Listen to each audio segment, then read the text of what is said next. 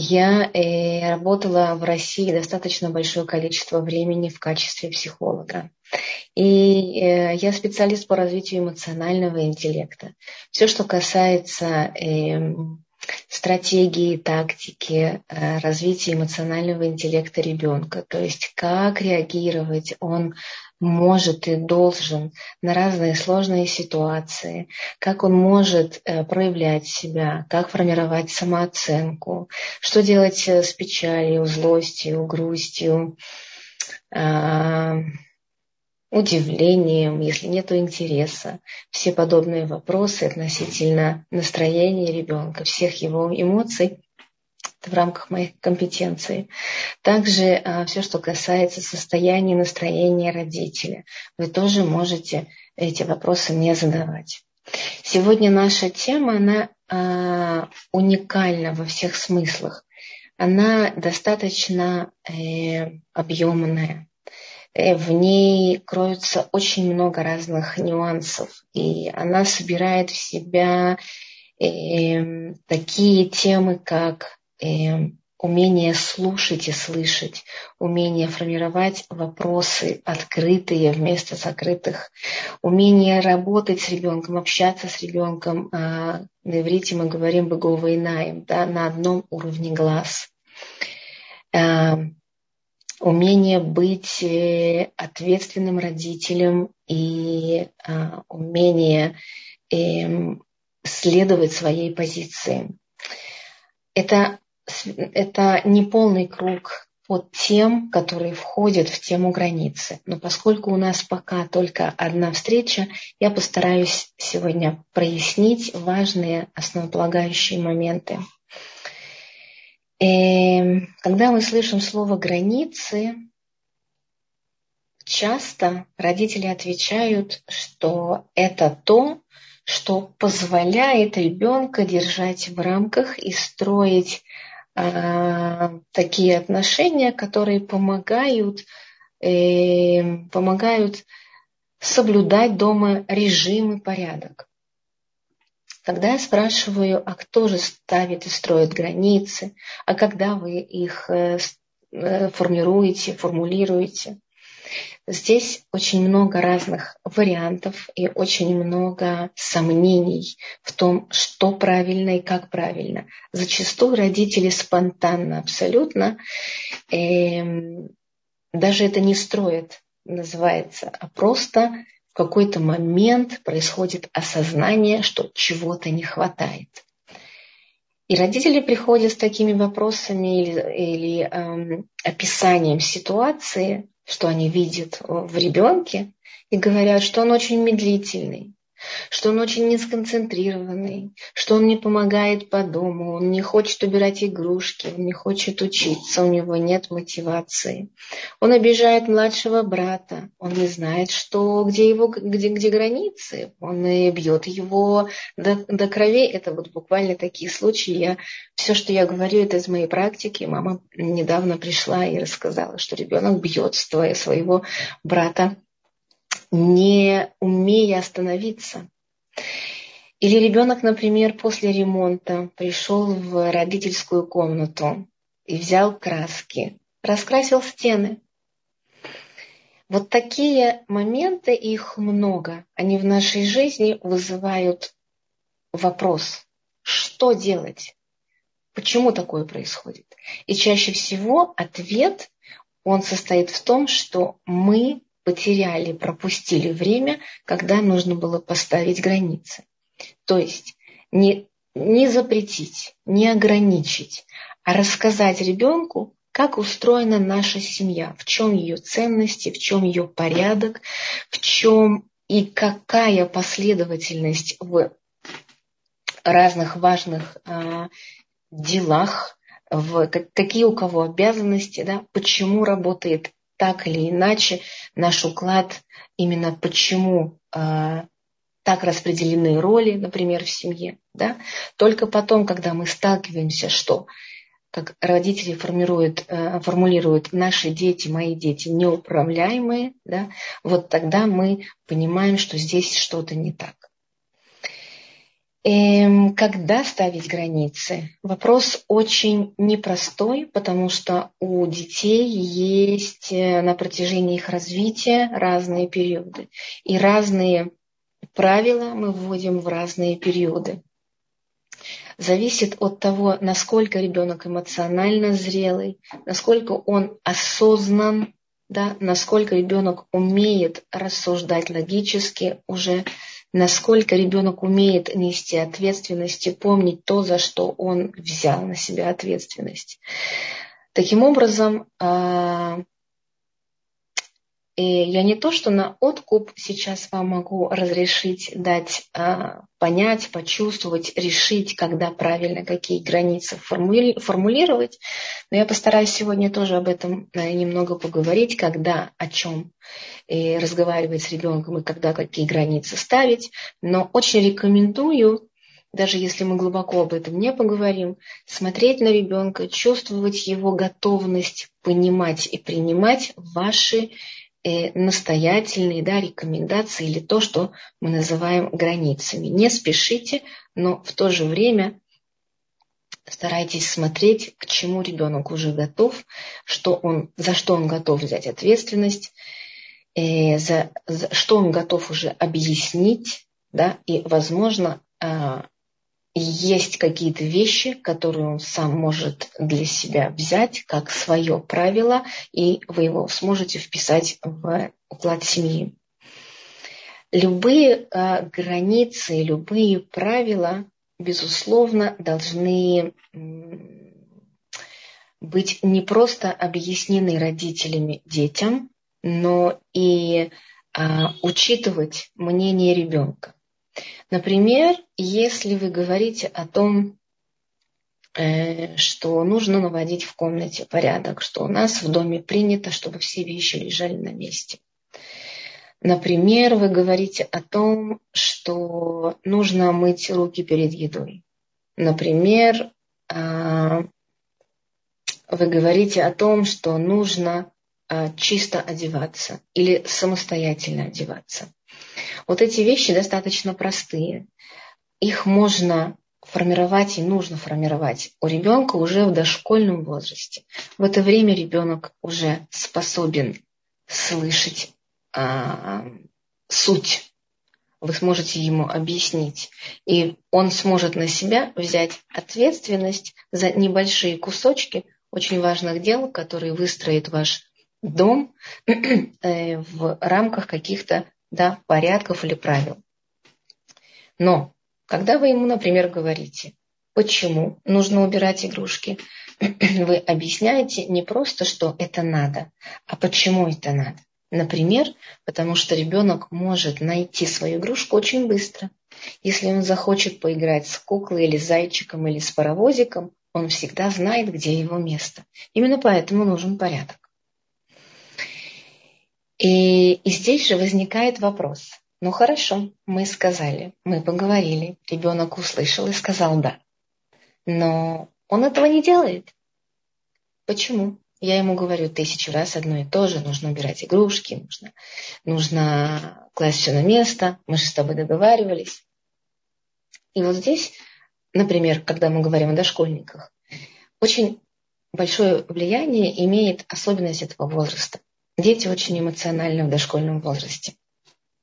Поэтому, когда мы с ними общаемся, мы должны с ними играть. Мы должны с ними рядом сидеть и рассказывать на примерах о том, почему это надо, почему что-то не надо, и стараться не ставить перед ним большие задачи. Он не убирает игрушки, может быть, потому, что он устал. Он не убирает игрушки, потому что он был вот в этом процессе достаточно много, вытащил все игрушки, теперь они лежат у него на полу, ему страшно от того, что большая перед ним задача. И мозг защищается, и ребенок говорит, нет, я не хочу.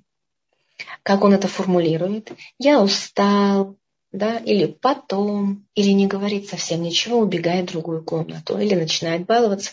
Иногда даже начинаются истерики, да, у ребенка, дети начинают плакать. Нам очень важно в каждом возрасте а если мы говорим, допустим, про этот пример, да, понимать, как снять это напряжение, как помочь ребенку сделать первый шаг и обязательно разделить свои эмоции от его эмоций. То есть в данный момент э, мы должны быть мужественными и не воспринимать э, как оскорбление своего родительского эго, а, авторитета, что ребенок нас не слушается. Он не делает это, скорее всего, потому, что это ему не под силу. Поэтому мы, как мудрые родители, можем сделать ему такой небольшой подарок да, и сделать первый шаг вместе. А давай мы с тобой подумаем, с чего можно начать, а давай мы это сделаем вместе и посмотрим, что из этого выйдет. А, таким образом, а, мы показываем, что то, что мы от него требовали, то, о чем мы говорили, оно в принципе возможно, оно исполнимо. Более того, любые границы, любые правила, которые мы ставим для ребенка, они должны быть еще и а, постоянно поддерживаемы нами. Да? То есть, если мы сказали, что это правильно, это наш порядок такой, да, и предложили ребенку участвовать вот и в создании, в реализации этих правил и границ, то тогда мы не можем сказать сегодня так, а завтра так, послезавтра мы забыли. Нам нужно обязательно быть последовательными. Итак, у нас с вами появилось несколько э, критериев, которые связаны с понятием границы.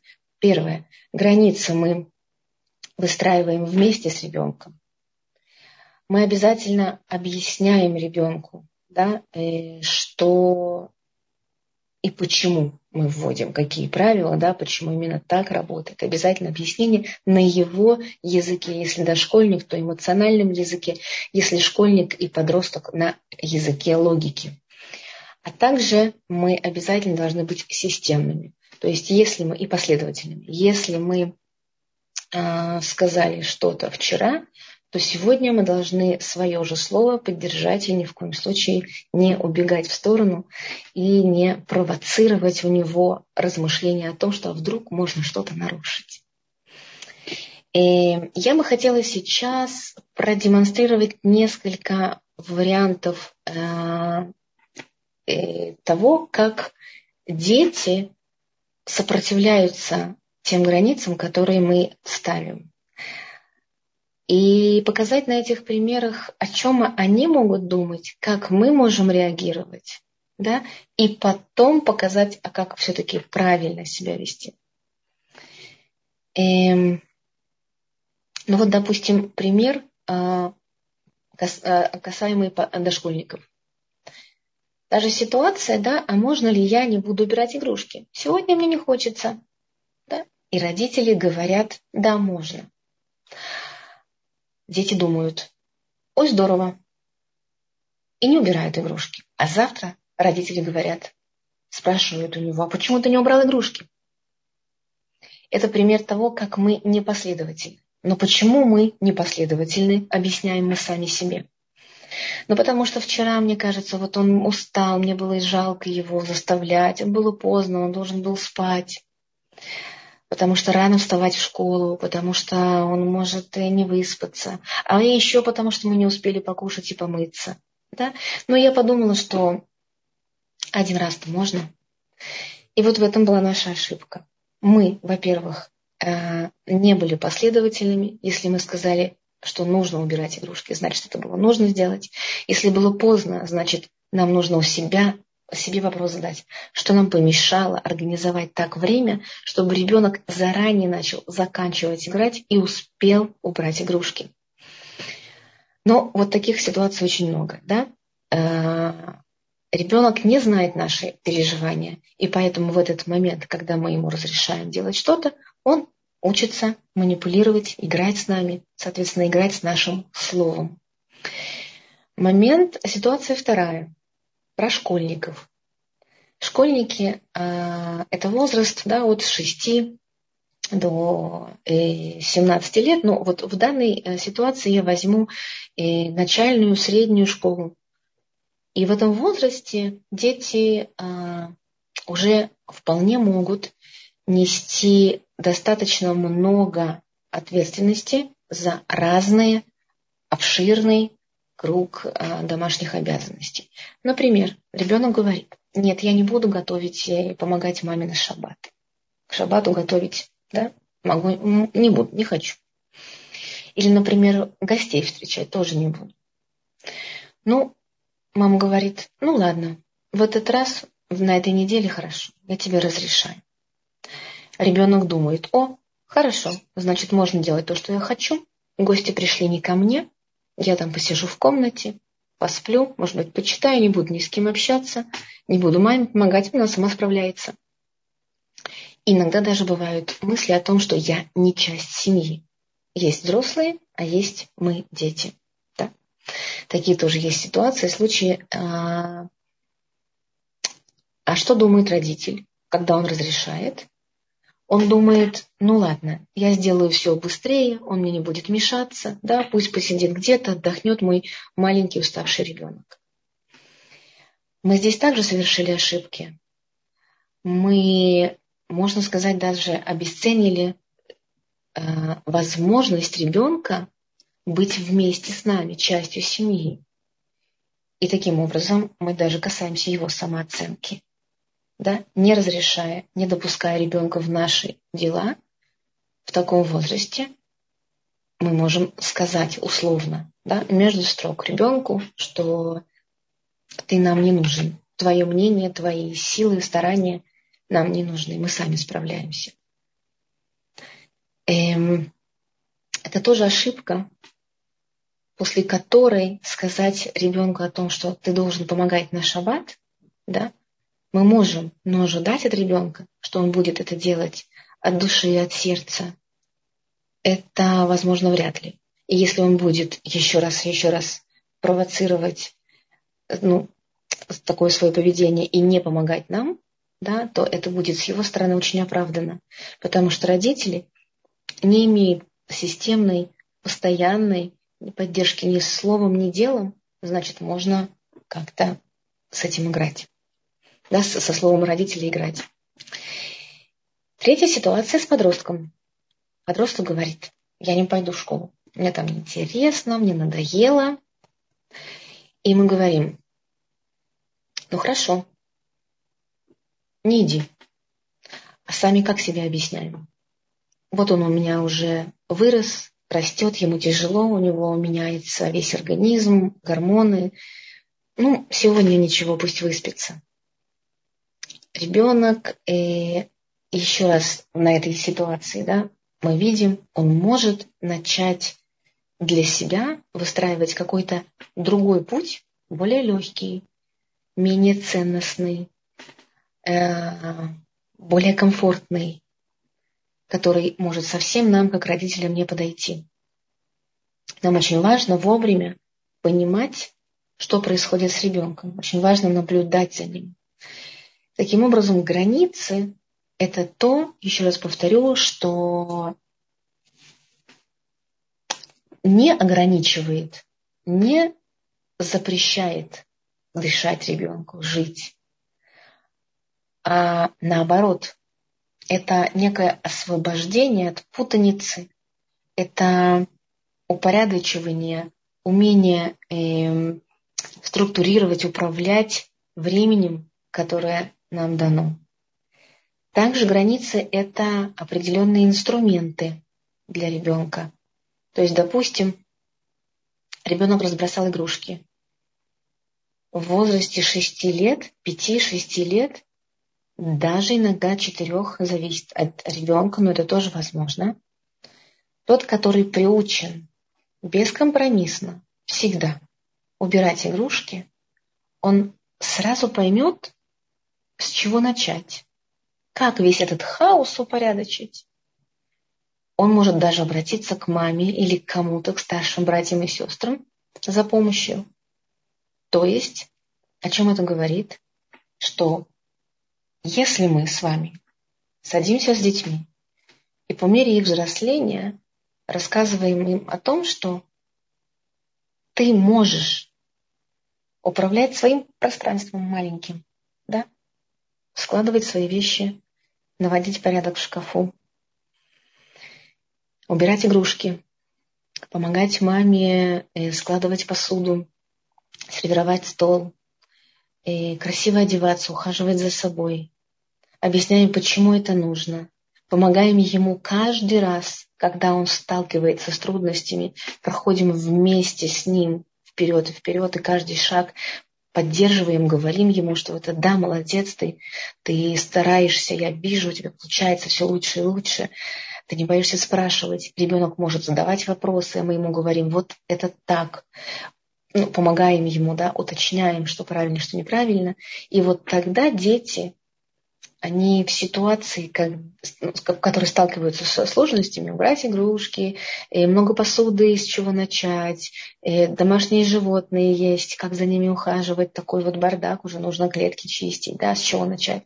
Дети, с которыми мы говорим, объясняем, с которыми мы системны, с которыми мы говорим на ясном и коротким языком, да, то есть короткие фразы. Это нужно делать потому что первое и второе. Да? Порядок это потому, что это просто и удобно. И помогать маме нужно, потому что у мамы много обязанностей. Ты девочка, ты можешь помочь маме, и так будет веселее, лучше, теплее отношения, семья будет крепче, и ты будешь уже готовиться быть взрослой девушкой, а потом женщиной. Все очень должно быть коротко, ясно, да, и логично и, и системно.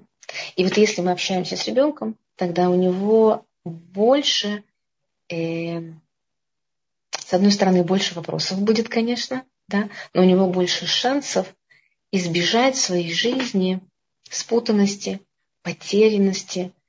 Э, мы таким образом минимизируем риски того, что ему в школе будет сложно, что самооценка будет низкая. Мы будем более уверены в том, что, что он справится в школе, если какая-то будет ситуация, допустим, э, иногда бывают такие ситуации, э, тоже момент такой очень э, трогательный, очень сложный. И родители разрешают бить, например, да, детям детей. И если ребенок, а, с одной стороны, вроде бы, да, у него есть разрешение, а с другой стороны, он боится родителей, боится их оценки, когда он оказывается в школе в сложной ситуации, когда на него, допустим, а, нападают, да, его, его начинают любить или, или каким-то неприятным словом обидят, он может растеряться. Да, потому что, с одной стороны, в обществе не принято бить, с другой стороны, родители разрешают бить, да? Что принято в семье? Насколько эти правила семейные соответствуют правилам социума? Непонятно. Он находится в конфликте. Да, он не знает, что выбрать, он не знает, как правильно. И он действительно не уверен даже при том, что родители разрешают кого-то бить, да, что он поступит правильно. Если разрешают бить, то и он тоже может быть побитым. И вот тогда ребенок оказывается в ситуации абсолютной незащищенности. Да, и придя домой, он может не получить поддержку. Так вот, это такая, ну, такой пример достаточно тяжелый, но очень много вещей, которые в, нашей, в наших семьях мы не проясняем. Мы думаем, что это само по себе понятно, и ребенок видит, он примет, он поймет. Нет. Каждую вещь, а, которая вам важна, необходимо сесть с ребенком и объяснить. Объяснить, почему это так, почему это правильно, почему это неправильно. И э, давайте попробуем и... Э, да, я еще пару слов скажу, почему все-таки важно объяснять, да, потому что просто сделаю такой акцент, чтобы вы не стеснялись, чтобы вы набрались терпения и чтобы учились как можно больше выражать свои чувства и свои мысли, потому что вот без объяснения того, что мы хотим, просто а, объявление, да, правильно, неправильно, нужно, можно, нельзя, и, к сожалению, ребенок не сможет почувствовать это и взять как часть своего, да, ребенок будет только следовать вашим словам до определенного момента, потом начнет сомневаться и строить что-то свое, потому что ему будет что-то непонятно, что-то неприятно. Поэтому, если мы правильно объясним, то тогда, э, как я и сказала, у ребенка будет достаточно сил, чтобы чувствовать себя уверенно. Он будет понимать ясно позицию и ценности родителей. У него будет понимание, что есть опора в семье. Да? Дети сами же не знают, кто они, что они, что можно, что нельзя, где правильно, где неправильно. Их мысли правильные или нет. Они должны иметь право прийти и обсудить все. И когда у них есть какой-то вопрос, это может быть как раз тот вопрос, который касается границ порядка в семье, который сами вы не проговорили, а он пришел с ним. И вот как раз тот момент, когда вот сейчас стоит сесть, поговорить, прояснить и поставить точки над «и», сказать, вот здесь вот такие границы, да, здесь можно что-то делать, а здесь не стоит.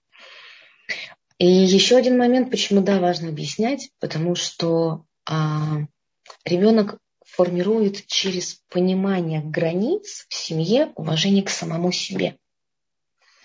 Ему становится понятно, э, кто он, какая его семья. Он может объяснить любой поступок свой через ценности и порядок в семье. Да? Например, мы, у нас принято делиться. Да? Ребенок приходит и может кого-то угостить чем-то. Да? Другие дети этого не делают. И они говорят, что зачем ты делишься? У тебя есть свое, вот и кушай сам. Никому не показывай, никому не рассказывай. Ребенок, если слышит в семье про то, что это мецва, это правильно, это принято, это важно, он умеет это делать, он умеет давать и говорить это словами, да, он проговаривает, почему он это дает, как ему это важно, да, что он заботится, у него есть эмпатия. И тогда ему будет не страшно отвечать из так сталкиваясь с оппозицией, да, не страшно ему будет отстоять свое мнение, потому что оно у него есть. Откуда оно у него есть? От того, что дома оно проговорено. И я думаю, что сейчас среди слушателей есть как родители, которые готовятся к какому-то э, такому периоду, когда дети начнут разрушать их границы, которые они поставили, да, которые предупреждают да, проблему, которой еще нет. И есть также родители, которые уже столкнулись с проблемами. А, я думаю, что э, те родители, которые столкнулись с тем, что дети нарушают их э, границы, да, э, могут сказать, что все, что здесь сейчас звучит, да, уже поздно менять. Я вам скажу, что никогда не поздно начинать. Важно для каждого родителя, если вы что-то начинаете, когда уже как будто бы да, сделали какие-то ошибки, просто быть уверенными в себе и поделиться с ребенком тем, что вы растете, вы учитесь, вы узнали что-то новое, и давай вместе сядем и подумаем, например, а что такое границы в нашей семье? Сегодня в том числе я а, учу задавать вопросы открытые для того, чтобы понять, что ребенок может, что он готов сделать, что он чувствует сейчас, и вместе с ним пройти его тяжелый этап и сделать то необходимое, что вам кажется уместным здесь и сейчас. На наших примерах про дошкольника, который не хотел убирать игрушки. Да? Мы можем сказать, например, ну ты же обещал, но э, мы же с тобой об этом говорили. Мы даже написали плакат, что в нашем доме это правильно, это неправильно. Вот убирать игрушки мы с тобой написали. И вчера у нас так хорошо получилось, давай-ка сегодня тоже это повторим. Но ребенку тяжело. И если он не делает этого самостоятельно, тогда мы можем ему задать вопрос. Например, А что тебе мешает, малыш? Дальше мы можем сказать о чувствах. Я понимаю, что тебе сегодня, вот сейчас, уже не хочется. Ты устал. Я понимаю. Мы все устаем вечером. Это нормально. Но я с тобой, мы справимся. Давай с чего-нибудь начнем и посмотрим, как будет наша работа продвигаться. Таким образом, вы вошли с, с ребенком, к ребенку в доверие, создали а, атмосферу достаточно теплую для разговоров, открытую. Разделили его чувства, присоединились к его усталости, к его, может быть, нежеланию. Да, действительно, он не хочет, просто не хочет, надоело. И это нормально. Дети, дошкольники имеют право не делать что-то, потому что им надоело. Почему?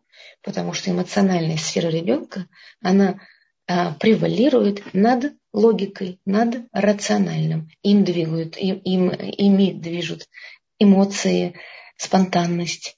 Им сложно управлять собой и своим поведением. Поэтому также через эмоции мы их направим на то, что необходимо. Как? Еще раз повторю, мы скажем, что я понимаю, что ты сейчас чувствуешь это или это. Это нормально. Я с тобой. Ты можешь сейчас вместе со мной начать делать что-то, и потом мы посмотрим, что получится. Можно детей призвать э, достаточно строго к тому, что это надо делать, если они не слушаются, если мы уже немножко опоздали, да? если наши уже дети выросли и умеют сопротивляться. Мы должны тут помнить также, что есть не только дети, которые, к которым нужно искать подход. Да? Есть и мы с вами родители, которых дети должны научиться уважать. И поэтому мы должны э, учиться говорить фразу примерно такого содержания, что пока я родитель твой, и ты растешь, я несу за тебя ответственность, и я тебе предлагаю сейчас сделать то, что я говорю. Другого у нас с тобой варианта нету. Я тебя очень люблю. Я знаю, ты справишься. Давай мы с тобой начнем делать и предложить, что делать. Ваш тон, а, уверенность, постоянное одно и то же, а постоянные да, фразы о, о вашей роли в семье, о вашей значимости, о вашем авторитете, они дадут понять ребенку, что у него нет другого выхода, нет другого выбора. В первую очередь нужно, да, слушать родителя, а второе, его имеет смысл слушать, потому что он всегда все объяснит, он всегда со мной, он всегда э, знает, куда меня вести, и от этого мне спокойно вот это вот, да, ощущение у ребенка должно обязательно сформироваться. За счет чего, еще раз? За счет вашей последовательности, принятия его, коротких объяснений, уверенности, спокой, спокойствию э, и обязательно доверию, доверию ему. Да, через фразу «я тебе доверяю, у тебя получится, я знаю, что ты уже один раз справился, значит, такой будет еще раз». Да? Ни в коем случае не стоит а, не разреш, разрешать ребенку что-то, что обычно запрещено, из-за чувства жалости. Да? Потому что ребенок устал, потому что он себя плохо чувствует, потому что мы опоздали сегодня, потому что, потому что. Ребенок очень быстро это почувствует. И если сегодня ваше разрешение нарушить границы, оно обосновано да, чем-то, то завтра он обязательно найдет какую-то причину и добьется того, чтобы вы опять нарушили свое слово и так мы разрушим все, что начали строить. Да? Поэтому даже уже в дошкольном возрасте стоит настаивать на том, что вы изначально сказали, и придерживаться своего слова и не отступать. А, то, что касается примера с э, школьником. Можно ли я не буду помогать в шаббат? Можно ли я не буду встречать гостей? Ребенок уходит, вы ему разрешаете. У ребенка в этом возрасте а, созревает, созревает некоторые а, участки мозга, которые отвечают за осознанность, за принятие решений, за ответственность. Да? И детям можно и нужно уже объяснять логически, что и почему, настаивать на этом, предлагать ему порассуждать вместе со взрослыми, и спросить его точку зрения, а как ты думаешь, а что тебе кажется правильным. И если, например, он говорит, что я не буду помогать встречать гостей, шаббат, ты, мама, но сама я устал, здесь имеет смысл э, быть более строгим, более не, не, не, то, что жестким, а человеком с принципами, да, с человеком, который знает, что, для чего и как, поэтому оставаться спокойным и также присоединиться к чувствам его и сказать, что я понимаю, что ты человек, человек может чего-то не хотеть, у меня тоже такое бывает. А скажи, я что тебе мешает сейчас помогать мне? Скажи честно, я пойму и приму все. И дальше сказать опять же, что я понимаю, что тебе не хочется, может быть, тебе надоело одно и то же, но я предлагаю найти что-то интересное, важное, веселое да, вместе и продолжить делать то, что нужно. И мы можем в этот период уже говорить про силу воли, про то, что есть вещи, которые рутинные, которые нужно делать всегда. Нету никогда выбора делать как-то иначе. И таким образом а, у ребенка должно быть два компонента в рутинных делах. Первое, что это никогда не меняется, всегда будет так. Но уж если будет так, то тогда имеет смысл вложить немножко радости и принятия тому, что мы делаем постоянно э, и в одно и то же время, допустим. Да? И также мы вместе с ребенком начинаем, помогаем ему преодолеть эту лень, преодолеть непонимание, вместе делаем небольшой шаг для того, для того, чтобы он как можно раньше получил удовольствие, понимание своей силы, что у него это получается, и дальше он сможет легко продолжить сам. Да? То, что касается подростков. Здесь мы можем еще больше а, опереться на их потенциал, связанный с логикой. У них есть свое мнение, оно может быть, на наш, на наш взгляд, родительски неправильным, неподходящим, но тем не менее, поскольку мы знаем, куда мы идем, мы знаем свои ценности, мы знаем границы, мы должны ему помочь, как его выслушать уважительно. Ни в коем случае не обесценивать и не говорить, что ты не понимаешь. Придет время, настанет время, и ты поймешь, почему это правильно. А вот мы, а вот кто-то не стоит приводить примеры, стоит сделать акцент на его мировоззрение, на его мир, на его чувства, прожить их вместе с ним и постараться его направить туда, куда вы считаете нужным. Когда, например, из нашего случая, да, можно я не пойду в школу, мы можем сказать нет, нельзя. Ты не можешь не пойти в школу. Это важно. В нашей семье принято делать то, что нужно постоянно, максимально изо всех сил, не пропуская, не ища причин каких-то, да, не отказываясь. Если что-то экстренное, критическое, то мы можем это сейчас э, обсудить, найти вместе решение, вместе поехать в школу, или же ты пойдешь сейчас в школу.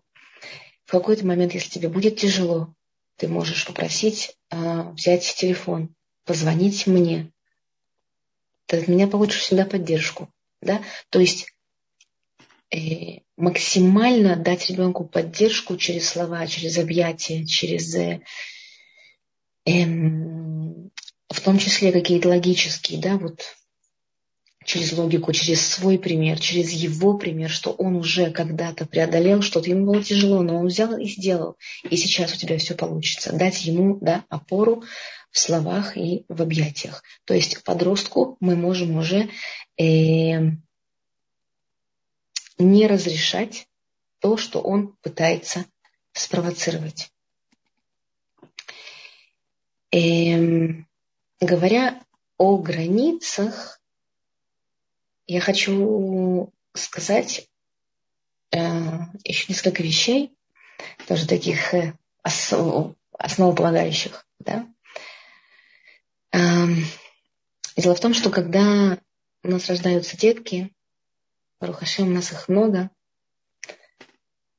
мы не всегда готовы к тому, что их нужно как-то воспитывать, и мы не всегда готовы столкнуться с трудностями, А если готовы, то мы не знаем, как реагировать на эти трудности.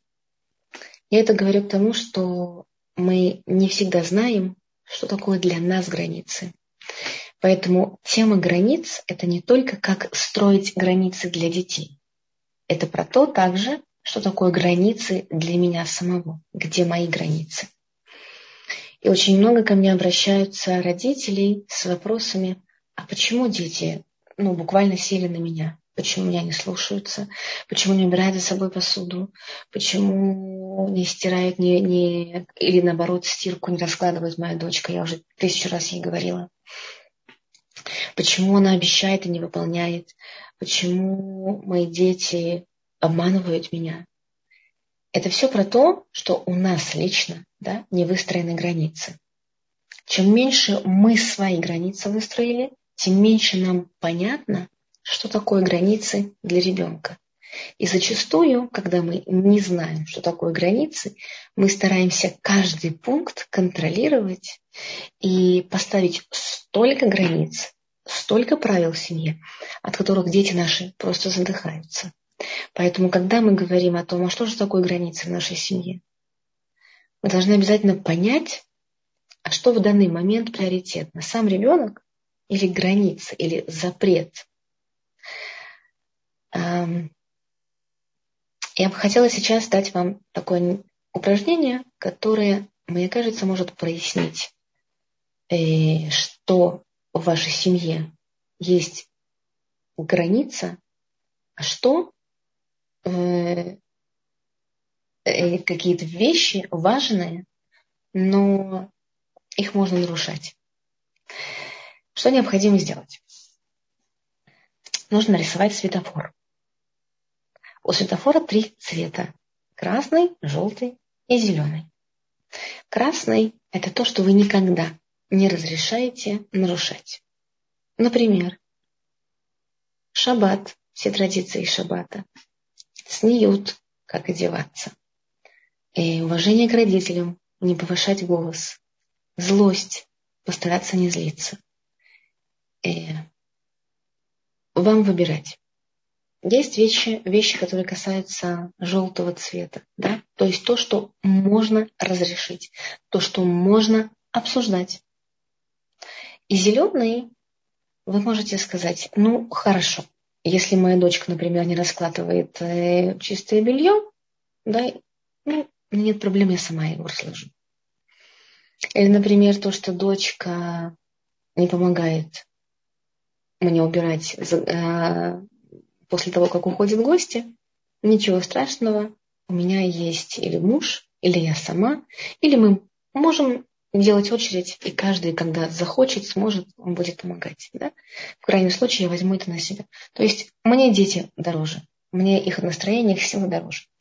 Попробуйте, я вот сейчас дам буквально одну-две минутки.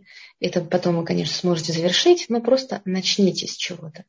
Классифицируйте свои э, правила семейные на три части. То, что нарушать нельзя, красный свет, желтый, то, что иногда можно нарушить, и зеленый, то, что вообще можно э, не то, что пустить на самотек, а договариваться по ситуации.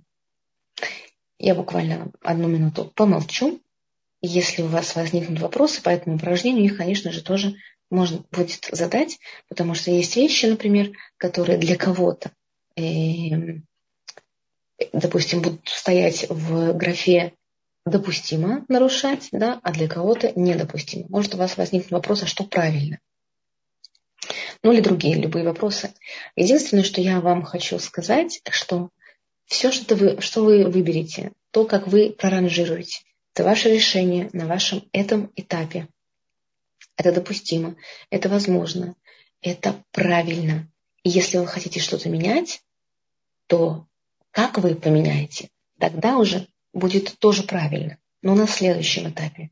А сейчас все, что вы сделаете, это правильно сегодня. Да? То есть э, есть такая мысль э, в психологии и в коучинге, которая заключается в том, что человек всегда выбирает самое лучшее для него здесь и сейчас. Поэтому не стесняйтесь, не бойтесь, пишите все, что вы считаете нужным, ранжируете на три э, части. И это упражнение просто вам позволит увидеть то, что в вашей семье а, происходит, да, то есть, а может быть, нет вообще никаких границ, и у вас все будет в зеленой зоне. И тогда вы спросите себя, достаточно ли я согласен с этим, на сто ли процентов, да, или на сколько процентов я согласен. Хочу ли я что-то изменить? Или, может быть, у меня полнейший хаос именно из-за того, что все возможно, все в зеленой зоне. Я вот сейчас замолчу, как и обещала. Позволю вам распределить, проранжировать ваши правила. Почувствуйте, насколько вы наполнены сами тем, что происходит. И, может быть, вы спросите себя, а что я хотела бы поменять? Угу.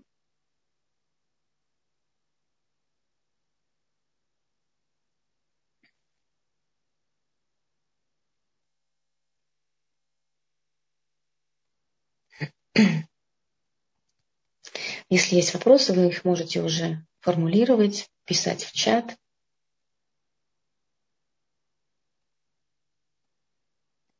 Угу.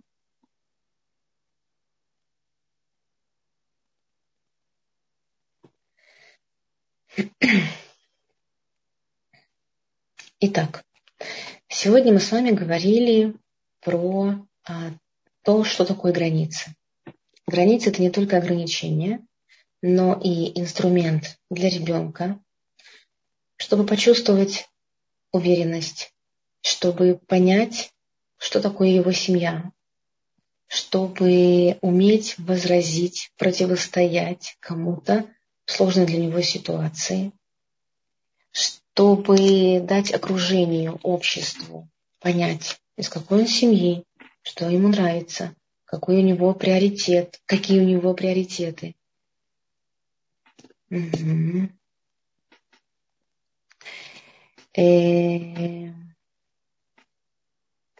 Границы, как я и сказала, поскольку они а, ресурс для нас, то этим ресурсом нужно очень бережно пользоваться. И а, если вам что-то очень ценное и важно, то нужно подумать и сформулировать четко, ясно и коротко, для того, чтобы ребенок мог понять, так же, как и для вас это ценно, ему тоже должно быть ценным. Например, вы можете э, какую-то историю своей жизни привести. Однажды я э, была очень уставшая, да, целую неделю. Я училась, сдавала экзамены и постоянно приходила, допустим, из школы и бросала все на диван или на вся, всю одежду. И к концу недели мне нужно было собраться быстро. У нас было какое-то событие, допустим, да, или меня пригласили на день рождения. И я не смогла найти свою, э, допустим, какую-то кофточку, да, или колготки. я искала столько времени, что даже опоздала. Мне было очень стыдно. Обычно я не опаздываю. Вот какие-то яркие примеры, которые из вашей жизни подтверждают, что это важно, что это ценно, что это делает человека особенным, целостным, приятным для общения. Они помогут ребенку сформировать у себя, у него да, то, что вы считаете нужным и правильным. Эм... Угу. Был один вопрос. Я закончила по содержанию, я закончила э, все, что я планировала на этот раз. Может быть, было немного, но я постаралась донести самые важные, самые такие нужные э, границы, э, понятие границы. Да? То есть мы, мы их сделаем вместе, мы наблюдаем за ребенком, а, выстраиваем согласно его возрасту и готовности эмоциональной, мы говорим о чувствах, мы вместе формулируем, опираясь на его мнение, спрашиваем, а как, как ты думаешь, Мы говорим четко, коротко, ясно, объясняя. Мы системные и последовательны. Мы не нарушаем свои границы из-за жалости или из-за каких-то причин э, недостаточно э, весомых. Да? Мы вместе с ребенком проходим сложные моменты помогая ему прожить его чувства, присоединиться, понимая, что ему сложно, и дальше идем сам шаг за шагом, настаивая всегда на своем, помня свое первое слово. Был вопрос. Угу. Был вопрос, как избавиться от раздражительности. Раздражительность возникает всегда по поводу э, какого-то события, которое чаще всего было из детства или подросткового времени травмирующим. Нужно обязательно рассмотреть, что это. Когда вы первый раз с этим столкнулись, постарайтесь вспомнить, когда я первый раз почувствовала, осознала, что я раздражаюсь. И если вы это почувствуете, будет легко от него избавиться. То есть прожить еще раз, как будто бы, да, это событие, посмотреть раздражителю в глаза ему улыбнуться. Э, ну, и чаще всего оно уходит, но если нет, то это работа с, со специалистом для того, чтобы его как-то отпустить. Да? Есть простая техника, которая не требует э, рассмотрения своего прошлого. Когда вы чувствуете раздражительность, попробуйте представить э, его в каком-то виде. На что оно похоже, эта раздражительность? Она может быть похожа на какую-то кляксу, на раздражение, на ком в горле. Попробуйте описать все, что вы чувствуете для себя, почувствовать, в каком именно месте, и сказать следующее. Я раздражительность тебя узнала. Я тебя принимаю. Ты моя часть. Я хочу, чтобы вместо тебя было и то, что вы хотите. Это может быть принятие, это может быть радость, это может быть удовольствие, это может быть просто что-то нейтральное. Я обещаю тебе, что когда я столкнусь с тобой, моя раздражительность, то тогда и скажите, как бы вы хотели, чтобы это было вместо нее, да? Чем вы хотите заменить? То есть через благодарность даже такому чувству, как раздражительность, как злость, мы признаем в себе этот веер эмоций, который в нас иногда бывает, и как часть, да, мы принимаем себя разную мы разрешаем себе быть разной. Становится легче, если я себе разрешила злиться. Я себя люблю, а если я себя люблю, значит, я более спокойна. И значит, я могу более адекватно, спокойно реагировать на какие-то вопросы, которые и от ребенка, и от мужа, и от коллег по работе приходят, да, потому что я себя люблю. Угу. То есть основная задача вырастить в себе любовь через принятие любых эмоций. У Сары был вопрос. Сейчас мы включим Саре микрофон. Сара, вы можете задать ваш вопрос? Да. Да, здравствуйте, всем шалом. Вот у меня такой вопрос, как э, быть, если ребенок не, реагирует на границы, которые мы пытаемся создать. Вот такой немножечко практический пример. Э, мы просим ребенка, чтобы Э, он убрал свои игрушки и пошел спать. Ребенку 8 лет, девочка, и она совершенно не реагирует на наши просьбы. То есть она говорит, нет, я не буду. И она может читать книжку, заниматься своими делами до двух часов ночи, и мы с мужем совершенно не понимаем, что нам делать в этой ситуации. Не будем же мы силой отбирать книжку, силой укладывать ее в постель. Э, уже перепробовали, честно говоря, абсолютно все э, и уговорами, и поощрение, наказание. И вот эта граница у нас, она никак не работает. Не можем ничего сделать. Помогите, пожалуйста. Сара, большое вам спасибо. Эм, знаете, иногда в нашем общении с детьми нас очень много. Мы не слышим детей. Да? Мы говорим, что им делать. Убери игрушки, ты должна это сделать. Э, а вот если то так, да, и сами предлагаем все условия для того, чтобы заставить ребенка делать что-то. Попробуйте проанализировать, как часто вы ее слушаете, как часто вы даете ей говорить, как как много вы понимаете о ее состоянии, о ее настроении, о ее чувствах. Спросите у нее, что тебе мешает слушать, э, что, что тебе мешает убрать игрушки сейчас. Какая тебе нужна помощь. Э, ты знаешь, в нашем доме принято убирать игрушки. Я понимаю, что, возможно, тебе сейчас тяжело. Ты хочешь читать книжку. Это здорово, что ты хочешь читать книжку. И я вижу, как ты ну, интересуешься да, чем, тем, что ты делаешь, но для того, чтобы у тебя больше времени было э, читать, нам нужно сначала завершить то, что ты сделала. Да? Давай мы вместе уберем игрушки. Возможно, ей не хватает силы воли. Возможно, она это делает принципиально, чтобы что-то вам доказать или показать. И это может не относиться вообще к игрушкам никак. Да? Она, возможно, проявляет свой характер, свою значимость, свое место, показывает в семье, которого у нее может быть недостаточно. Э, постарайтесь не ругать ее и не наказывать, потому что а, у нее есть что-то, что дает ей интерес, да, то есть книжка.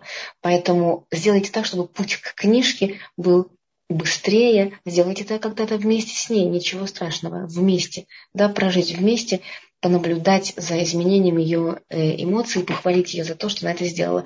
Или же можно ей разрешить сделать что-то, с чего ты начнешь. Я понимаю, что много всего, с чего бы ты начала, если бы у тебя были бы силы, если бы ты могла? Угу. И обязательно наблюдайте за ней. И мне кажется, что у нее нету все-таки какого-то понятного и достаточного ей места в семье, если она так реагирует, то есть не реагирует на ваши слова. Спасибо большое. Наверное, вы правы. Спасибо. Пожалуйста, пожалуйста, Сара, удачи.